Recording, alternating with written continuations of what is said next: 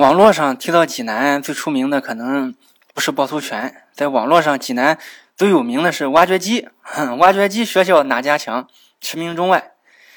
不得不说呀，济南这个挖掘机学校的广告做的确实厉害。要说做广告，济南是有传统的。早在宋朝，济南就有商家做广告，这个广告也是目前中国最早的广告。不客气的说，没有其他证据前，中国做广告的鼻祖。就在济南，谁家的广告呢？济南刘家功夫针铺。两千零四年全国高考文科综合卷第十九题有这么一则材料题，给了一张图，这个图是个雕版印刷的图案，就跟印章呢盖出来那种印记很像。题目问：从该印记中能够获取的准确历史信息是 A、B、C、D 四个选项。啊，我知道你不愿意听，我就不说了。咱主要说这个印记，这个印记就是济南刘家功夫针铺的宣传页。印这个画的戳是一个铜板，现收藏在中国国家博物馆，是国宝级文物。济南市博物馆也有一个仿品，你可以去看。这个铜板呢是宋朝的，不大，跟手机差不多大小吧，能握在手里。版面是雕刻出来的，从上到下分三层。第一层啊，阴刻楷书“济南刘家功夫针铺”八个字。第二层，中部是一个图案，画着一个白兔拿着一个棍杵在捣药。图案两边各四个字，左边是“任门前白”，右边是“兔儿为记”。这个不是文言，你得。连起来念就是“任门前白兔儿为记”。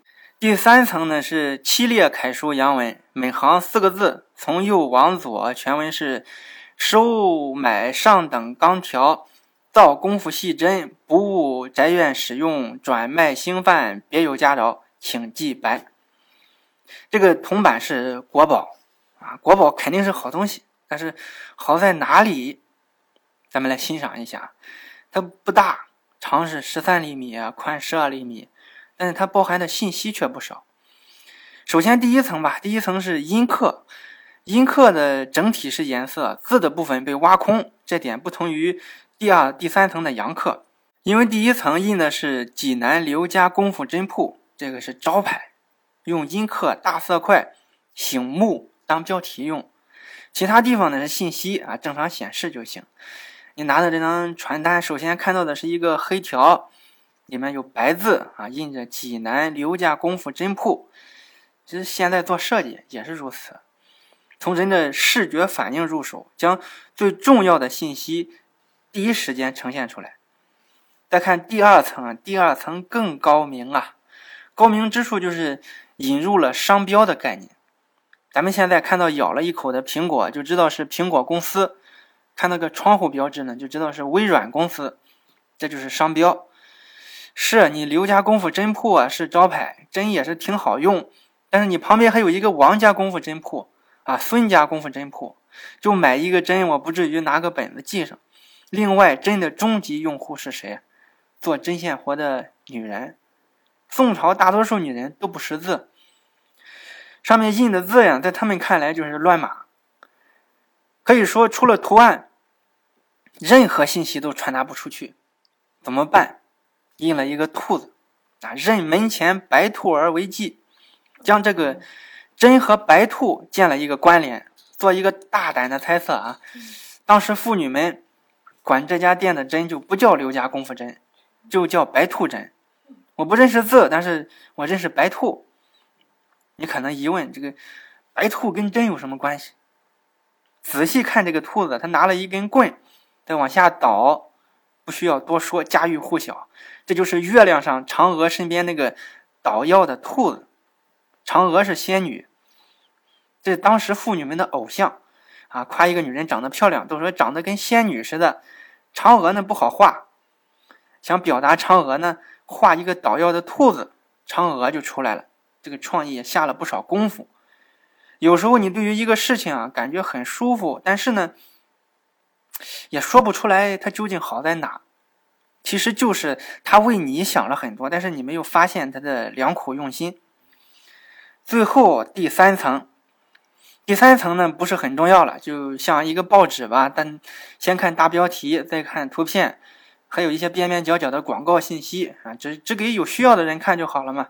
这张宣传页的第三层就是这些广告信息。他说：“收买上等钢条，造功夫细针，不务宅院使用，转卖兴贩，别有家饶，请记白。”就是说，我们不但卖针，我们也收上等的钢条。收的钢条呢是造针用的。如果你是走街串巷卖东西的商贩啊，我给你批发价，买的多我就送的多，请记白，就是请记住白兔标志。这句话现在也在用。就是电视广告里啊，请认准什么什么商标啊，就这么个小铜板，介绍这么多。咱们再看那道高考题啊，从这个图案中你能读出什么历史信息？答案是：宋朝已有集原料收购、生产、加工和批发贩卖为一体的经营方式。当时商家在铜板上涂上颜色，用纸往上一盖，用刷子从背后这么一扫，拿起纸来。一张漂亮的传单就印好了，大街小巷人热闹的地方一发，当时纸也是好东西，老百姓拿回家糊墙啊、铺桌子，每天都看看。赶上有人来买针呢，店家就用这个纸给包上，包的严严实实，也不扎手。取一个拿出来再包上啊，拿一次看一次，可谓是深入千家万户，达到了宣传和绑定用户的目的。这个铜板是怎么被发现的呢？这个抗日战争胜利后啊，上海博物馆要重新开业，历史学家杨宽就经常去古玩市场，想弄点有价值的文物啊，放在博物馆里展览。于是他就在一家古玩店就发现了这个铜板，店老板当时没把它当成什么东西，就当成一个旧铜块。但是杨老师发现它起码是宋朝的，另外做工很精细，这反映了宋代铜板雕刻的技艺。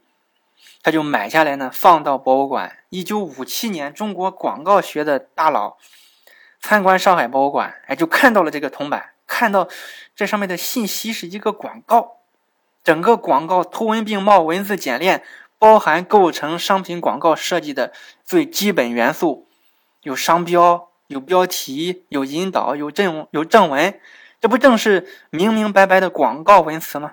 这就是宋朝的，哎呀。那好，中国最早的广告一下就提到了宋朝，从此济南刘家功夫针铺的这块铜板成为国宝级文物。一九九九年啊，济南市博物馆也重新布展，在二楼就专门布置了这个北宋济南刘家功夫针铺广告铜印版的展位，原版肯定拿不到了，就做了个仿品。怎么着，这个全国之最反映的也是。济南商业的景象，济南刘家功夫针铺这个店铺现在已经没有了，但是通过文物呢，我们可以间接了解到千年以前济南商业的繁荣，了解到济南商家的创意，这也是济南的骄傲。挖掘机学校哪家强？山东济南找蓝翔。中国广告谁先起步？济南刘家功夫针铺。中国广告的历史上。注定有济南浓墨重彩的一笔。